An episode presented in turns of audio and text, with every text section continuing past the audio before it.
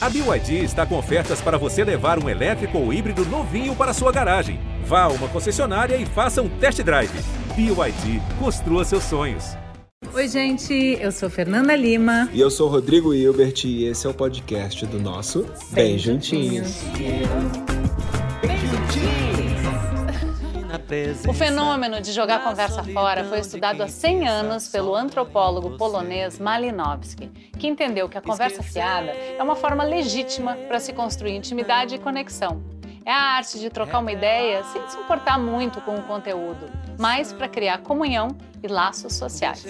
A gente está precisando conversar, mas é difícil conversar quando todo mundo está falando ao mesmo tempo.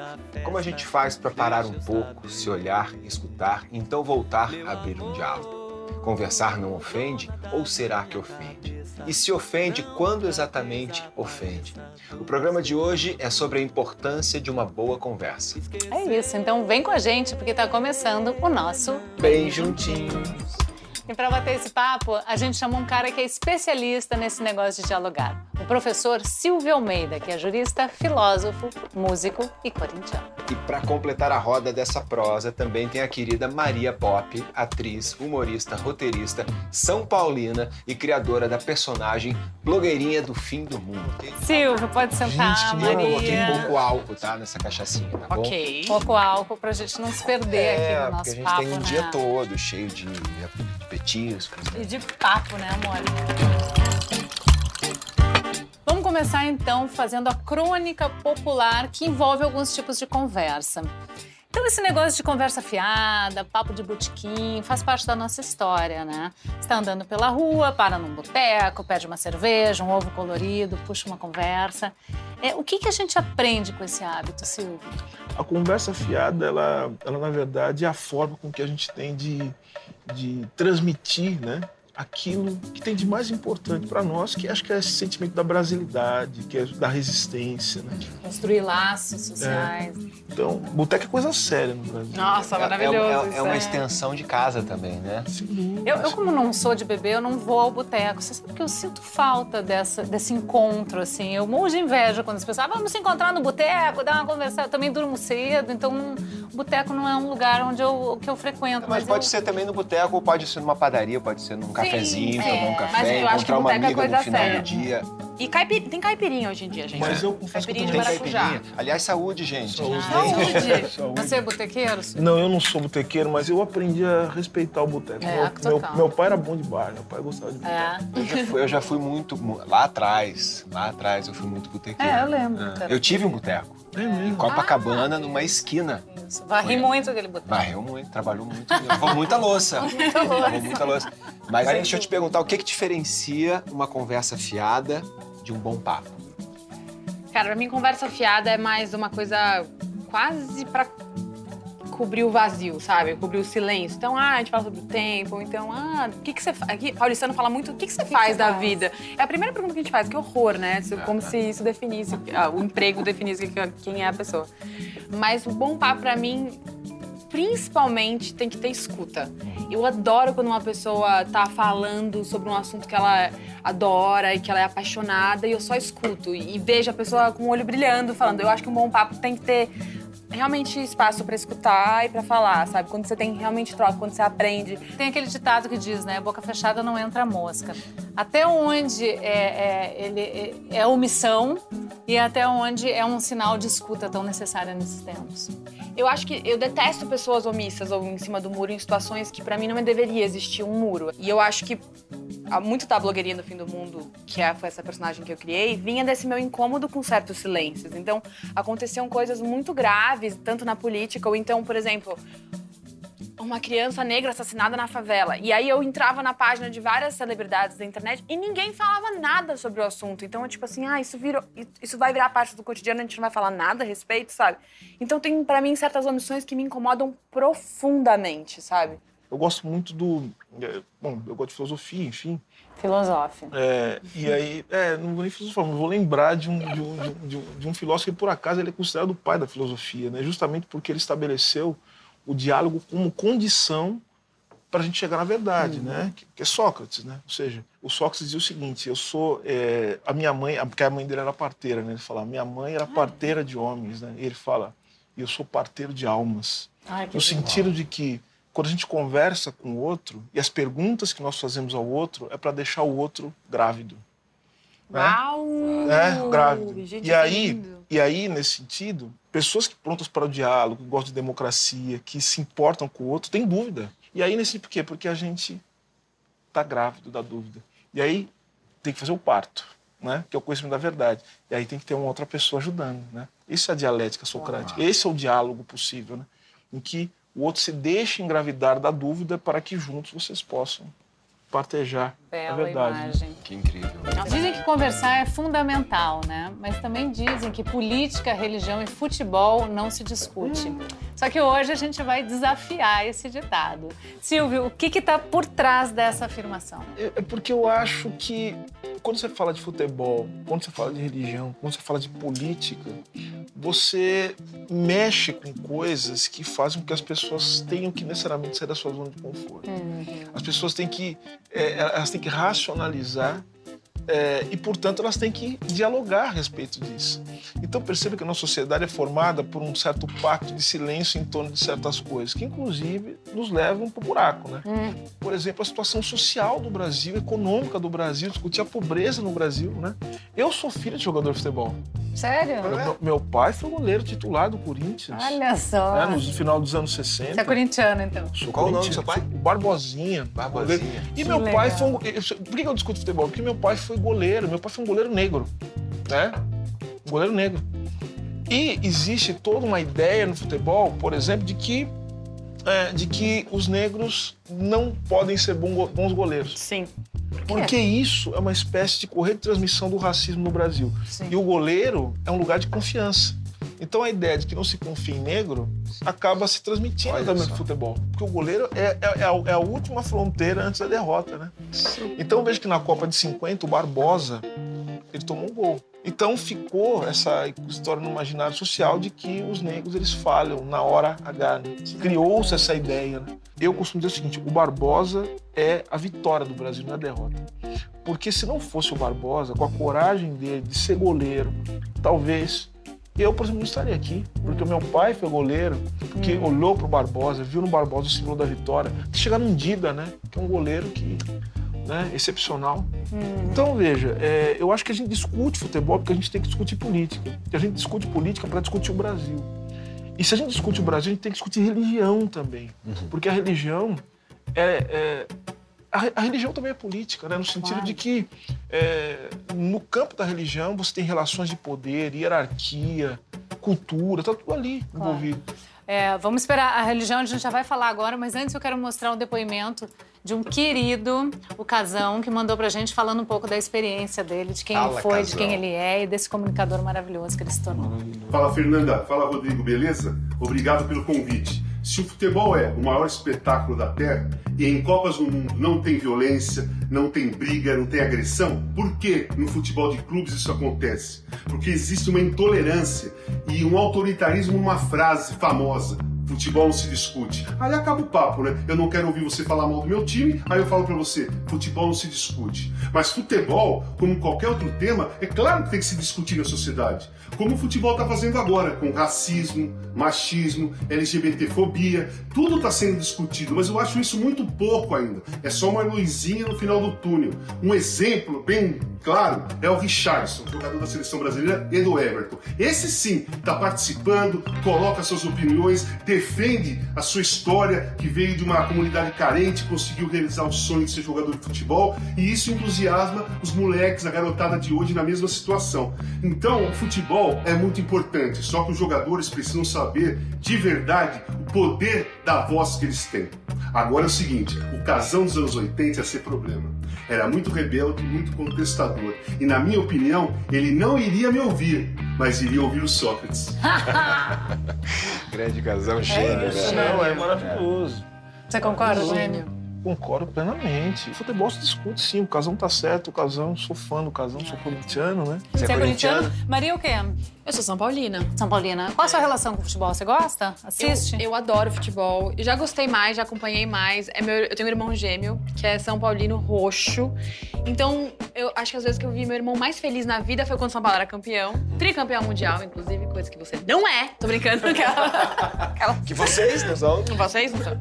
É, mas enfim. E às vezes que eu vi meu irmão mais triste, desolado, assim, se jogando no chão e chorando, foi quando o São Paulo perdia. Então, hum. eu tenho uma relação com o futebol que é uma relação de amor, porque afeta diretamente a pessoa que eu mais amo ah. na, no mundo. Ver, às vezes, o futebol era eu sentir angústia, porque Sim. eu via meu irmão daquele jeito. Eu falo, Sim, eu posso falar era a mesma horrível. coisa. Eu sentia isso com o Rodrigo quando ele era mais presente, no, no ele ia no estádio e tal. Eu via que isso mexia muito com ele, assim. Como o time dele perde mas muito. Qual, não, mas qual time? É. Eu acho que é, eu, eu acho que eu tô, eu tô via... até já Sabe qual é o meu time? Eu via é. ele mais triste do que feliz. Vasco. Vasco. Ah, eu sofro, sofria muito com futebol. Ele parou de sofrer. Eu perdia noites, sofria quando perdia, ficava feliz quando ganhava. E nas discussões, nas, nos problemas, nas tretas com as outras pessoas, eu sempre tinha razão, a outra pessoa também sempre tinha razão não rolava um diálogo, não rolava um avanço ali. Eu nunca vou dizer para você que é corintiano que o seu time é melhor do que o meu, que o seu time é mais do que o meu, que o seu time não sei do que mais do que o meu. É, e o meu sempre foi melhor do que o seu. Mas então... você pode dizer, poxa, teu time jogou muito, parabéns, não? Quando eu quero é. falar que, um, que o Palmeiras tá bem... Como é que você fala? Me ajuda, vai. Nossa, o campeonato tá ruim, hein? Tá tão Nossa, ruim que o Palmeiras tá jogando bem. O campeonato tá tão ruim que. E o Palmeiras Até tá o Palmeiras bem. Tá jogando... Até o São Paulo tá jogando bem. O futebol é uma coisa tão louca que a gente, às vezes, fica mais feliz de ver o adversário perder do que o nosso time ganhar, né? Sim. Eu tô nesse momento. É, não, é porque é vascaíno, tá eu acho que não porque tem o Flamengo tá ganhando tudo. não tem outra opção de felicidade. Flamengo, né? Olha só, eu procurei outro esporte. É. Hoje eu sou ciclista, sou muito mais focado no ciclismo. Mas hoje é em dia eu, eu, eu, vou muito para esse caminho que você tá dizendo, de, de, torcer e ver um bom futebol. É. Quando tem um bom futebol, eu fico feliz. É, olha, outro tema que ensinam pra gente que não deve ser conversado, né, é a religião. Hum. Eu, por exemplo, fui criada numa família católica, me identifico com o budismo, tenho meu pai de santo, vou cartomante. Ou seja, eu encontro é, conforto espiritual em, em várias religiões. É, você tem uma religião, Maria? É, eu tive criação católica também, mas aí meu pai também é, é da Umbanda, então é isso. Também acho que tem espiritualidades, mas não tem, não sigo nenhuma religião. E você aprende com as religiões dos outros? Aprendo. Você ouve, você gosta? Ouço, amo, hum. amo adoro ouvir as pessoas falarem sobre orixás. Acho a coisa mais linda, as histórias, mas eu não é algo que eu ainda mergulhei pessoalmente, sabe? Tem tempo, tem tempo. É, sabe tem. que eu sou, eu sou evangélico, né? Luterano, é, não praticante. É, até os 15 anos de idade, eu fui todos os domingos da minha vida na igreja. Turma? Todos os domingos da minha vida na igreja.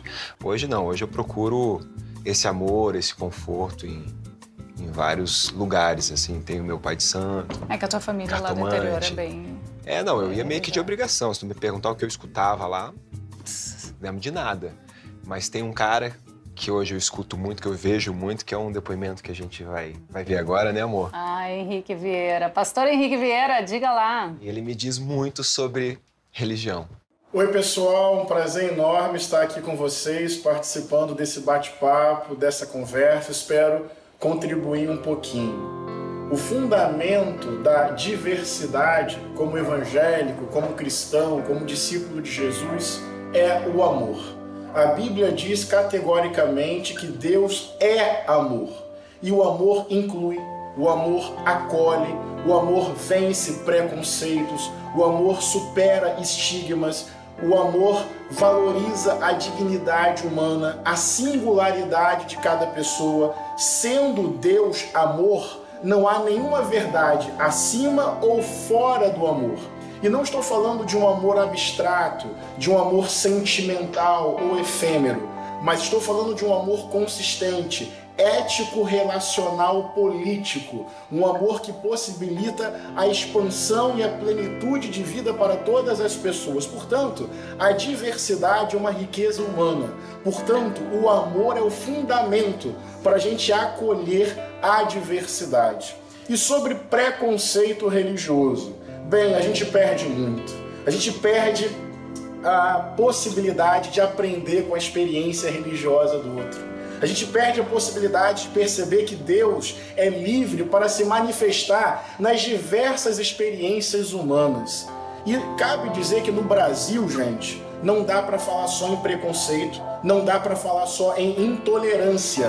No Brasil é preciso falar em racismo estrutural que se repercute também na dimensão religiosa. Não é à toa que as religiões de matriz africana são historicamente perseguidas. Não é à toa que o próprio cristianismo passou por uma espécie de embranquecimento ideológico. Porque um Jesus branco é tão normal e um Jesus negro causa incômodo? Preconceito, intolerância e racismo impossibilitam a gente de ganhar com a beleza da pluralidade. Cada religião traz um fragmento da verdade e o que importa é o amor. Fraterno abraço, bom encontro aí para vocês. Um prazer enorme participar um pouquinho. Ah, querido! Uau. Queria demais. Sempre uma inspiração pra gente, pastor Henrique Vieira. Agora, eu tenho começado a ouvir essa expressão racismo religioso. Você explica pra gente? A religião, ela como muito bem disposto o Henrique Vieira, é uma experiência. Né? Uma experiência que, portanto, não se separa é, da condição existencial das pessoas. E as religiões africanas, por exemplo, são formas de reintegração, de reidentificação com a experiência do ser negro, que é uma experiência do ser negro que não se resume à escravidão. Então, quando se ataca as religiões matriz africanas, não se ataca apenas a religião em si ou os ritos, mas se ataca também as pessoas que praticam e que mantêm vivo aquele rito. Então, o ataque às religiões matriz africanas, mesmo para quem não é de religião matriz africana, é um ataque né, é, contra as pessoas negras e aquilo que as faz é, não serem identificadas com o racismo que estrutura a sociedade e com a escravidão. Hum. E qual a importância de a gente ter um Estado separado da religião, ou seja, um Estado realmente laico? Absolutamente fundamental, porque o Estado não pode dirigir é, aquilo que as pessoas acreditam, porque veja, a religião, mais uma vez, a religião como experiência, como ritualística, como prática cultural, vamos colocar dessa forma, a religião também ela nos dá um compasso moral sobre como a sociedade ela é projetada, como ela deve funcionar. Então, a partir do momento em que o Estado impõe uma determinada religião para as pessoas, impõe também como as pessoas devem ser, como elas devem existir e se alguns grupos devem de fato existir. Ou seja, é, numa democracia, você tem que ter o direito de ter uma religião, mas tem, tem que ter o direito também de não ter nenhuma religião. Uhum. Uhum. Ser ateu. Uhum. Claro. Estar em paz com Deus é estar em guerra com o mundo, quando o mundo oprime as pessoas, quando o mundo se volta contra o amor e a caridade universal. É isso. Maravilhoso. Não se omitir, né? Maria, quando a gente diz que é melhor não falar sobre política, a gente está partindo de uma premissa muito estranha, né? Porque tudo é política, né? Ah, Nossos corpos, nossas roupas, nossa tatuagem, os cosméticos que a gente escolhe usar, as gírias que a gente fala e, claro, o nosso feminismo. Né? Por que, que falar de feminismo ainda assusta tanta gente? Eu acho que porque teve uma construção histórica de demonizar feministas também. As feministas vêm carregadas de estereótipos muito cruéis e misóginos, obviamente. Então, eu acho que a gente vive isso até hoje, assim. Acho que tem muitas mulheres que colocam assim, por exemplo, não, não sou feminista, eu sou feminina. Como uhum. se uma coisa fosse a outra, sabe? Acho que a própria palavra, né? Algumas pessoas não entendem, né? Elas acham, que, é, o, é o contrário do machismo, machismo é. e feminismo, né? Então. Você sabe o que eu sinto? É, que às vezes eu faço um comentário, assim, eu não sou exatamente uma pessoa muito presente ali nas redes sociais, mas quando eu faço um comentário, às vezes político, vem uma chuva de haters. E aí o Rodrigo faz o mesmo comentário e nada acontece. Claro. Você já sentiu isso, Maria? De algum amigo, namorado, irmão? Eu recebo algumas mensagens de ódio, assim, mas eu, de verdade, é, proporcionalmente as mensagens de apoio que eu recebo são muito menores, assim. É porque essa minoria é barulhenta, né? Uhum. Mas com certeza, porque quando me desclassificam, essas mensagens de ódio invariavelmente elas vêm atreladas a mensagens misóginas. Então, uhum. nos classificam nesse lugar, de ser mulher. E é tipo assim, você é bonitinha, você não precisa disso, não fala de política, pra quê? Sabe assim? Então, vem uma, uma, uma, uma desqualificação misógina junto, assim, com certeza. Como se a gente estivesse traindo os, os, os, os seus privilégios, né? É, então, é, então vou falar só, só de maquiagem, então, sim, que é o lugar sim. que me cabe. É Bom, aí isso. você pegou esse fio da, da ironia, né? E é. eu, eu vi, outro dia eu vi algum dos, dos teus vídeos e eu vi que uma pessoa comentou, não deve ter sido só uma, mas eu vi um comentário de uma pessoa que não entendeu o que era ironia. Hum. É, deve muitos? acontecer bastante. Ou, ou já passou. Toma um gole de caipirinha. Não, é, algumas pessoas não entendem a ironia. É, é, é, nos meus primeiros vídeos, que era mais focado a, a, a, a, críticas ao governo, as pessoas entendiam mais, porque eu fazia uma, falava umas coisas que eram totalmente descabidas. Por exemplo, vou passar a base como... Não, Vou espalhar a base como espalha fake news no grupo do sim, WhatsApp da família. Sim, sim. A pessoa vê. Sem, tem, tem um estranhamento que é muito difícil você não, não entender, entender, que é uma sátira, né? Que é uma crítica. Mas quando eu fui para pautas não tão, assim, de política institucional, falando sobre coisas comportamentais, então quando eu falei sobre, por exemplo, usar filtros nas redes sociais e como isso é, altera a nossa autopercepção e também faz com que cada vez mais mulheres façam procedimentos estéticos querendo parecer os filtros dos stories, sabe? É, fiz um vídeo falando sobre isso.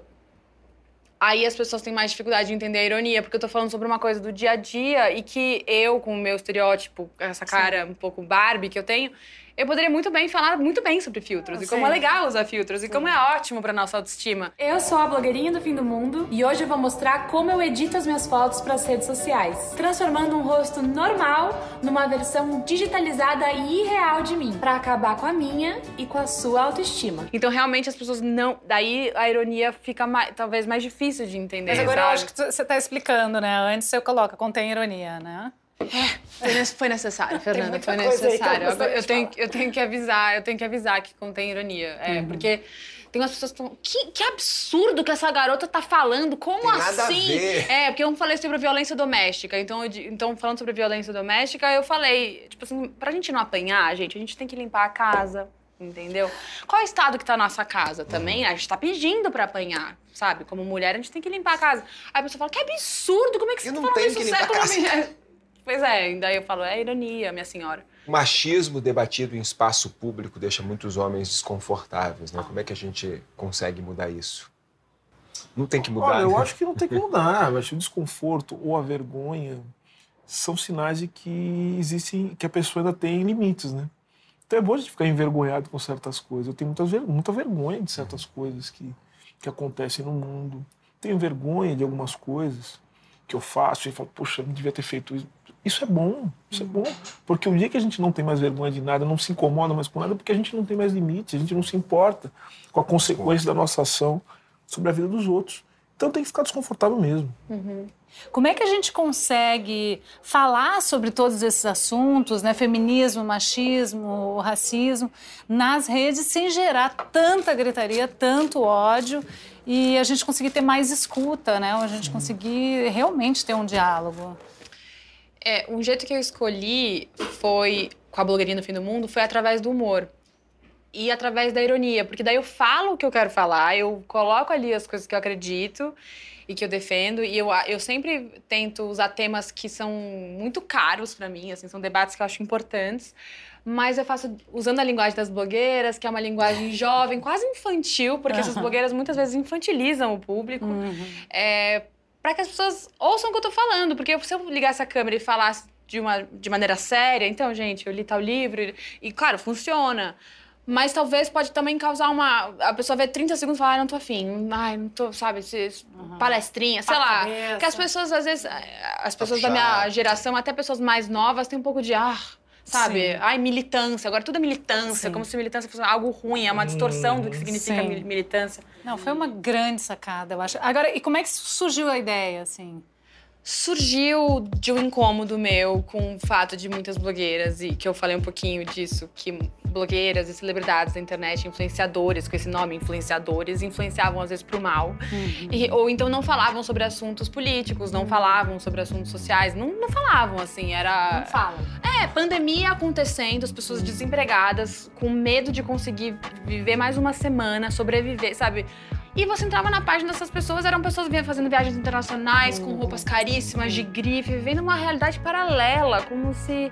É uma, é uma dessensibilização, eu acho, que é o que mais me incomoda. Então eu fiz um pouco, um tanto por conta disso, assim, para ironizar, é fazer a sátira dessas blogueiras, mas também a, essencialmente uma crítica política. Como é que a gente faz hoje para conversar sobre política é, nesse momento que o Brasil está vivendo? A depender do que a gente vai discutir sobre política, a treta é inevitável. É, a gente está muito incomodado porque de repente essas tretas acontecem num lugar em que elas não têm a menor possibilidade de avançar para alguma coisa interessante, é, por exemplo, rede social. Mas essa é a questão. Gente, mas não tem jeito de discutir política, discutir é, é, visões de mundo, horizontes de, de sociedade, o que, que a gente quer para a vida das pessoas, discutir quem vive e quem morre. Então não tem como. Eu estou discutindo a, a, a questão das mulheres, estou discutindo as questões de gênero. Se eu tenho de um lado uma pessoa, e é política, que acha que as mulheres têm que ter direito, eu não tenho como não tretar com essa pessoa. Sim. Eu tenho que entrar na treta. Eu não sei qual é o nível que essa treta vai alcançar, né? Sim. Mas é treta. Se a gente quer defender a vida dos outros, se a gente quer mudar o mundo, mudar, a gente vai ter que entrar em confusão. Não tem muito jeito. Não tem pra onde correr, né? Só que confusão não pode ser na rede social. Porque se for na rede social, essa confusão é uma coisa que não vai. É improdutiva total. É improdutivo. Quais são os temas que você acha mais urgentes para a gente discutir na política hoje no Brasil? Fernanda, é, o país voltou a conviver com a fome. Isso é, isso é inaceitável. Nós precisamos pensar, por exemplo, numa renda básica universal. Uhum. Não é isso é emergencial, nós precisamos implantar uma renda básica universal. Né? As, pessoas têm, as pessoas têm que ter um mínimo para poder sobreviver. E é uma questão econômica também pelo seguinte: quando as pessoas não ganham nada, elas não conseguem comprar e não tem economia. Sim. Esse, esse, é, esse é o ponto. Nós precisamos urgentemente pensar em como a gente vai destravar o orçamento público para ter investimento no país. Investir em saúde, investir em educação. Nós precisamos urgentemente recivilizar o Brasil em termos das suas relações, estabelecer limites. Porque hoje o Brasil ele perdeu assim a gente perdeu a capacidade de se relacionar com as pessoas com o um mínimo de, res, de respeito. E eu não estou falando só de relação cotidiana, eu estou falando das autoridades do Estado em relação aos cidadãos. Uhum. Olhe só o número de jovens negros que são mortos todos os anos no Brasil. Olha o número de mulheres que são assassinadas. Então, tudo isso a gente precisa repactuar e recivilizar o Brasil, estabelecendo limites para quem quer matar. Né? E segurando a mão de quem quer matar e de quem quer bater. Sabe? E a questão também dos, do, dos ricos que são cada vez mais ricos e dos pobres que estão cada vez é, mais pobres. A desigualdade no é. Brasil. Então eu falo, então a tem... ciência então, destruída, ci... então, desacreditada. Esse, essa também é uma outra questão, ou seja, as pessoas não acreditam na vacina porque elas não acreditam mais em nenhuma autoridade, porque é. não tem mais horizonte, é, não tem mais cuidado. A gente está criando monstruosidades, uhum. inclusive algumas que estão ocupando cargos políticos. Uhum. Então a gente não tem os espaços políticos de produção do consenso. E isso só se constrói com luta. Com luta. Uhum. A gente construiu algumas coisas assim, né? Uhum. Por exemplo, vamos lá, coisas que estão sendo destruídas. A gente construiu projetos educacionais muito bonitos. A gente construiu é, os sindicatos, por exemplo, que em determinado momento tiveram esse papel importante. Sabe o que a gente construiu também importante? Olha só, são construções tradicionais. Gente, o que, que é o terreiro? O terreiro é esse lugar. É lugar, é lugar de conflito, é, mas é lugar também do encontro, que ele se torna possível. Hum. As escolas de samba. A gente tem exemplos de sociabilidade né, no Brasil, na vida, no cotidiano, o boteco. Percebe? São lugares de construção de consenso, em que a gente, em que a conversa se torna possível, mas não, a gente não está querendo afastar o conflito faz parte do conflito. Mas a gente entende que tem um horizonte comum. A gente não precisa ficar um olhando para o outro assim, desde que a gente olhe para o mesmo lugar. Uhum. Você percebe?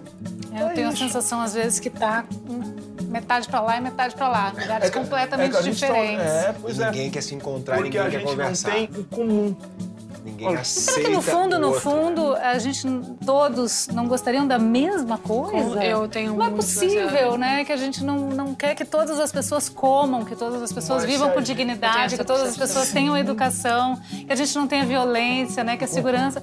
Não é possível que alguém pense diferente Mas, disso. não, então. É porque é, a gente também é constituído a partir de uma sociedade que fica também nos estimulando a, a sempre desejar contra o outro, né? Sim. Ou seja, é, eu estava até comentando sobre o Instagram, né? Instagram é um lugar meio feito para você ter inveja das pessoas. Né? Uhum. Sim, né? Você fica olhando, você fica, você fica desejando ter uma A vida. grama mais verdinha. Uma, desejando ter uma vida que você, na verdade, você nem sabe muito se você quer ter, né? Pois Aquela é. pergunta do Lacana, você deseja o seu desejo, né? Será que eu quero isso mesmo? Porque você fica, às vezes, desejando ser uma coisa que às vezes não. Então, Não, e que aparenta perfeição, né? Uma coisa que aparenta é. perfeição. Que na verdade não é, né? Porque a grama tá, tá- tá mal cortada ali Todo também. mundo, assim, assim, o que caracteriza a humanidade é a falta. O problema todo é que quando a gente vai tem um afastamento, né, vai se afastando das pessoas, vai sucumbindo né, a ao, ao narcisismo, ao, ao hiperindividualismo. É aí que a gente Tudo tá isso errando. Cada vez mais. A gente vai desconstruindo as redes de proteção social. Sim. Porque, veja, ajudar os outros, é, a solidariedade virou, vi- virou uma questão. Primeiro, que nem é uma questão debatida, né? aliás, nos últimos anos, o que se fez em termos de economia foi destruir a solidariedade, dizer que solidariedade é coisa de gente tonta. E agora Direitos a gente. humanos, direitos- né? Tudo E pago- agora a gente vai precisar reconstruir a solidariedade em termos políticos. Sim. E a solidariedade é muito possível, né? Assim, Você é é otimista, que Maria. N- Eu sou otimista. Que bom. Eu sou. Eu sou. Eu tô extremamente triste e angustiada com a nossa realidade, mas, Mas eu você tem tenho, esperança. Eu tenho. Mas é quase um desespero, né? Porque, assim, porque o que ela está dizendo é o seguinte: se não houver solidariedade, nós vamos pro buraco. Sim. É esse é o ponto. Mas a solidariedade é possível, ela é alcançável, porque também tem um sentimento de impotência. É tipo, a gente vê possível. tudo errado, fala, meu Deus, mas eu não posso fazer nada, não, não- nada tá ao meu alcance, mas a solidariedade tá. Você ser solidário a outro é algo, hum, assim, não é exatamente simples, mas é possível, entende? Você acredita nos jovens? Preciso acreditar nos jovens. Então, quando eu estou dando aula, eu percebo do interesse. Por exemplo, uma coisa que fala muito, ah, esse pessoal não gosta de ler. Não é verdade. Eles leem, talvez não leiam o que a gente gostaria que eles Ou da lessem. maneira Da como se maneira- Mas lia. eles leem, eles leem sim, se interessa. Muita gente que às vezes eu falo alguma coisa, fala assim, professor, onde é que o senhor leu isso? Tem a bibliografia? Aí eu passo a bibliografia e essas pessoas leem. Então a gente precisa também saber dialogar e alimentar essas pessoas. Agora, a Maria descobriu uma linguagem, né, que, que caiu muito bem, né, no tempo e no espaço. É, o que, que você vê como linguagem de comunicação com essa juventude ou com as pessoas que querem mudar o impossível? O que, que a gente precisa fazer para a gente conseguir uma comunicação via pontes, né, sem tanto distanciamento? Olha, é, eu, eu acho que existem várias formas da gente se comunicar, né? Não, não sei se existe uma forma de comunicação possível. Aliás, não existe uma forma. Eu lembrei agora de uma entrevista que o, que o Sartre, né? Ele deu para um... Ele, ele, ele deu para o jornal, não me lembro exatamente. E aí perguntou assim para ele, né? Fala, Sartre, o que, que você faz afinal, né? O que que, do que, que você é bom? Você escreve de teatro, você escreve teoria filosófica, você escreve romance, você é jornalista. O que você é, afinal? Por que você fica falando de tantas formas? Ele falou assim, porque o mundo é dramático. o que significa, então, que eu preciso me comunicar das mais várias diversas linguagens. formas possíveis para poder alcançar as pessoas onde quer que elas estejam. Então, é, é, é por isso que eu tomei uma decisão também que me custou muito tomar essa decisão por várias coisas, inclusive por conta da- da- dos meus né, da, da minha forma de ver o mundo, né? Eu, eu gosto muito de, eu costumo dizer que eu sou um homem do Fordismo, assim, né? Eu gosto muito dessa da estabilidade, paletó, sou advogado, essa coisa toda. Eu gosto muito dessa. E aí eu tive que ter um canal no YouTube. Né? Não é que eu tive, fui convidado para ter, eu fiquei pensando, pensando, vai ser um canal no YouTube, ah, eu não aguento essa coisa de se, se, se alguém, Influencer. se alguém me chamar de influencer, acho que eu, que eu vou ter um, Youtuber. eu vou ter um treco. Pô, Silvio Almeida, professor, doutor em direito e tal, YouTube. Gente, eu sou capaz de pular de uma ponte com um negócio desse, de youtuber. Mas agora você já aceitou Eu me tornei. tipo, não, não aceitei rock nenhum, nem vem. Agora. Não, mas, eu Mas a vida é dramática. é, mas, mas eu tenho meus dramas também. então Mas o que aconteceu? Mas olha que maravilha, você passar esse seu conhecimento, que muitas Sim, vezes só sim, os seus sim. alunos e a tua roda, Sim. e de repente você consegue. Mas teve uma coisa que me levou a tomar essa decisão, Ah. sabe o que foi? Eu lembrei do Carl Sagan. O Carl Sagan é um cara sério, respeitado na área dele. E ele resolveu se comunicar dessa maneira, né? Eu falei, cara, o Carl, se o Carl Sagan pode, por que eu não posso? Boa. E aí eu comecei a estudar uns caras chamados Georges Deby, um dos maiores historiadores franceses, uma sumidade. E ele foi convidado nos anos 90 a fazer um programa de televisão. Tanto que a gente até acha no YouTube chamado Nos Tempos das, Catedrais. Quando ele falou que ia fazer televisão, o mundo caiu em cima dele. Falou, você é um cara sério, fazer televisão, você tá ficando louco, televisão não é coisa de gente séria, não. Que. Aí ele falou assim, ah, eu vou fazer. Ele, relutou, relutou, relutou e foi fazer. E o programa é muito bom, fez um sucesso e ele não recuou um milímetro da seriedade dele. Da coerência quanto acadêmico.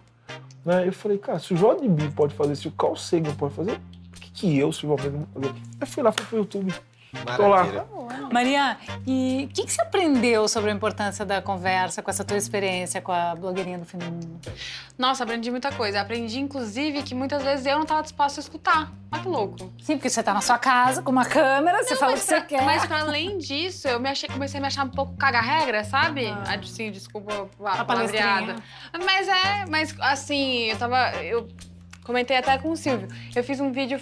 é, era um vídeo focado nessa vida perfeita, nessa relação perde-perde das redes sociais, sabe?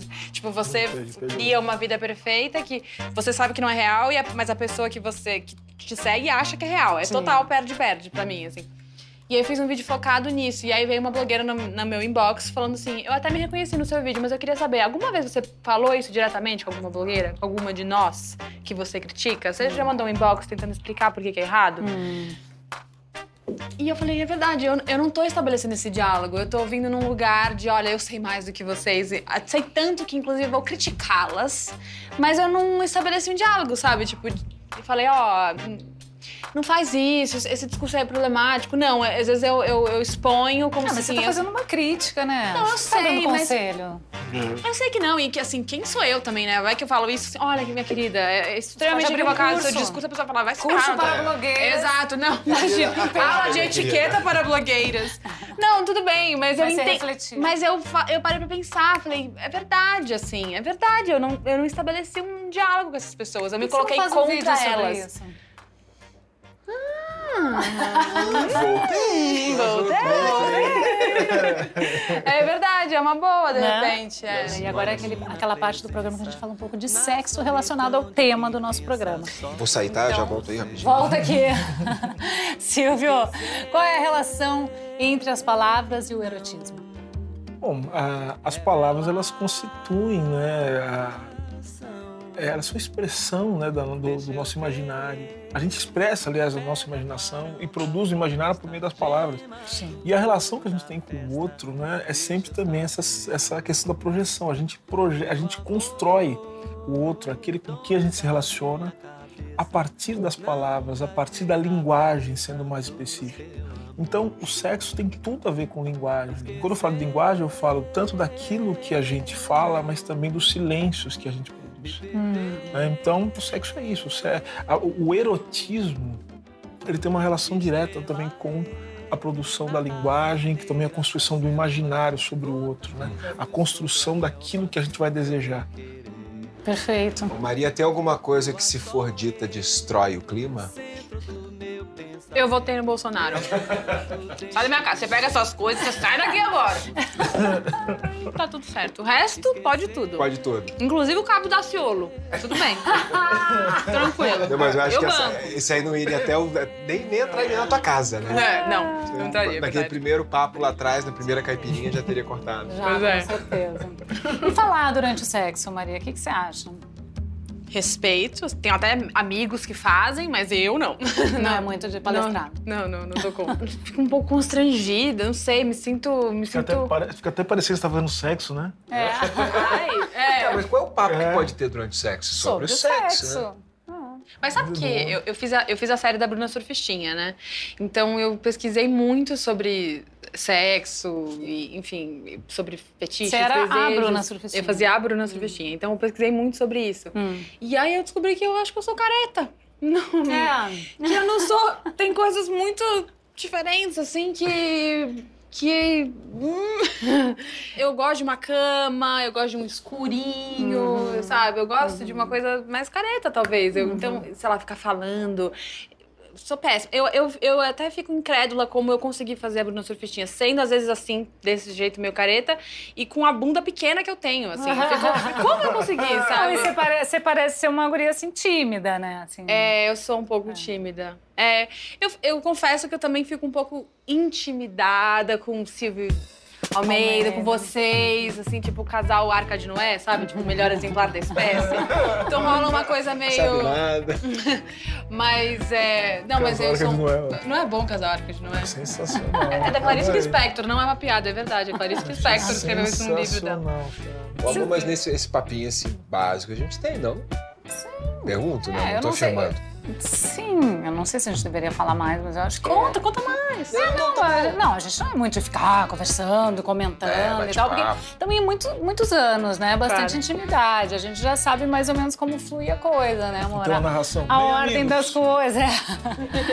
e pelo contrário, a gente está com três crianças em casa que estão nos interrompendo frequentemente quando a gente tenta ter o mínimo de privacidade. Então, na verdade, quanto mais quietinho a gente for, é melhor para o nosso momento, porque né, tem parede, tem porta, a sensação é que vai- alguém sempre vai abrir. E abre, né, amor? Bate na porta. Eles baixam, batem, baixam o Não, trinco. a nossa assim. maior noia dentro de casa é de a gente deixar a porta Trancou, aberta. trancou, não trancou, trancou. Vai lá, Então, a gente vai lá e dá uma olhada três vezes. O espaço se Sim. restringe ao quarto, né? À cama, que eu também adoro, acho Sim. maravilhoso, melhor lugar pra fazer sexo. E um pouco silenciosinho, né, amor? Às vezes a gente bota uma musiquinha, né, amor?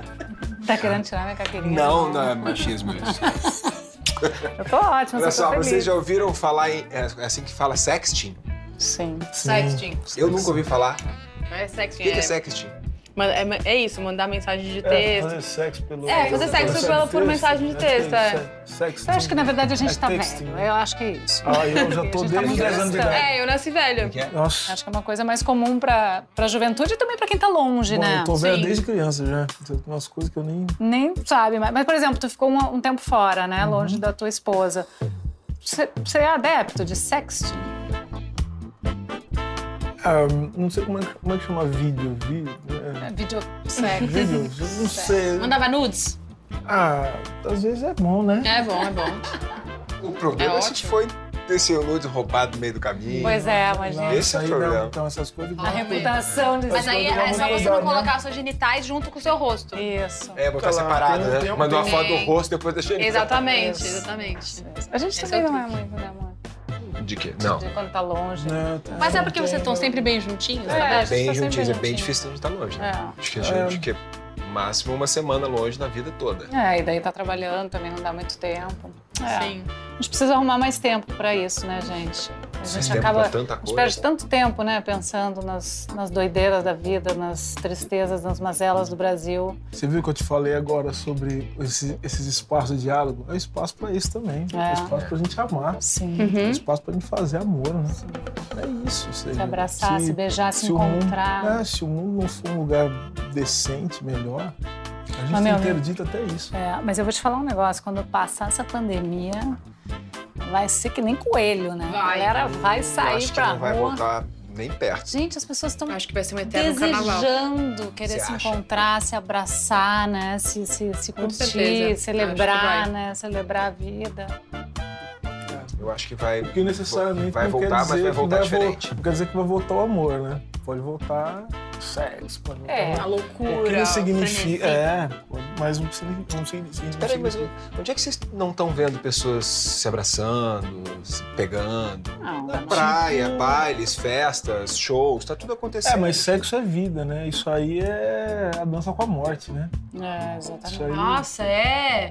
Sexo é vida. Total. Sexo é a celebração da vida. Hum. O que essas pessoas estão fazendo Dança com a morte. é dançando com a morte. É. né? Enfim, É. e aí isso aí não. Plena pandemia. Na esperança de que o mundo melhore. Saúde, muito Saúde. obrigado pela presença de vocês. Obrigada. Maria, Silvio, prazer É, imenso. queridíssimo. Amor, você também. Saúde, amor. Já tá terminando meio alegrinho, né, esse programa. Não, tô ótima, tô bem tranquila. Bem tranquilo. Bom, hoje a gente comeu, bebeu, riu e conversou sobre a importância de conversar. Eu amo chamar os amigos para um papo na minha casa, servir comidinhas que eu fiz. E como disse o Emicida, quem troca uma ideia acaba a noite com duas. Opa! Bom, eu quero encerrar com uma frase do escritor Rubem Alves, que eu tenho aqui no meu caderninho, uma frase muito linda. Sempre encerra com o caderninho. Abre aspas. O que as pessoas mais desejam é alguém que as escute de maneira calma e tranquila, em silêncio, sem dar conselhos, sem que digam se eu fosse você. A gente ama não é a pessoa que fala bonito, é a pessoa que escuta bonito. A fala só é bonita quando ela nasce de uma longa e silenciosa escuta. É na escuta que o amor começa. E é na não escuta que ele termina. Não aprendi isso nos livros, aprendi prestando atenção. Fecha aspas. Que lindo. Quero agradecer Silvia Almeida, Maria Bop, é uma honra, somos muito fãs de vocês. Espero que vocês tenham gostado desse papo, da nossa comidinha. Obrigado. Foi maravilhoso. Obrigado, Muito obrigada a vocês dois. Semana que vem tem mais Bem Juntinho, a gente espera vocês. Até lá. Tchau, pra Tchau, vocês. tchau.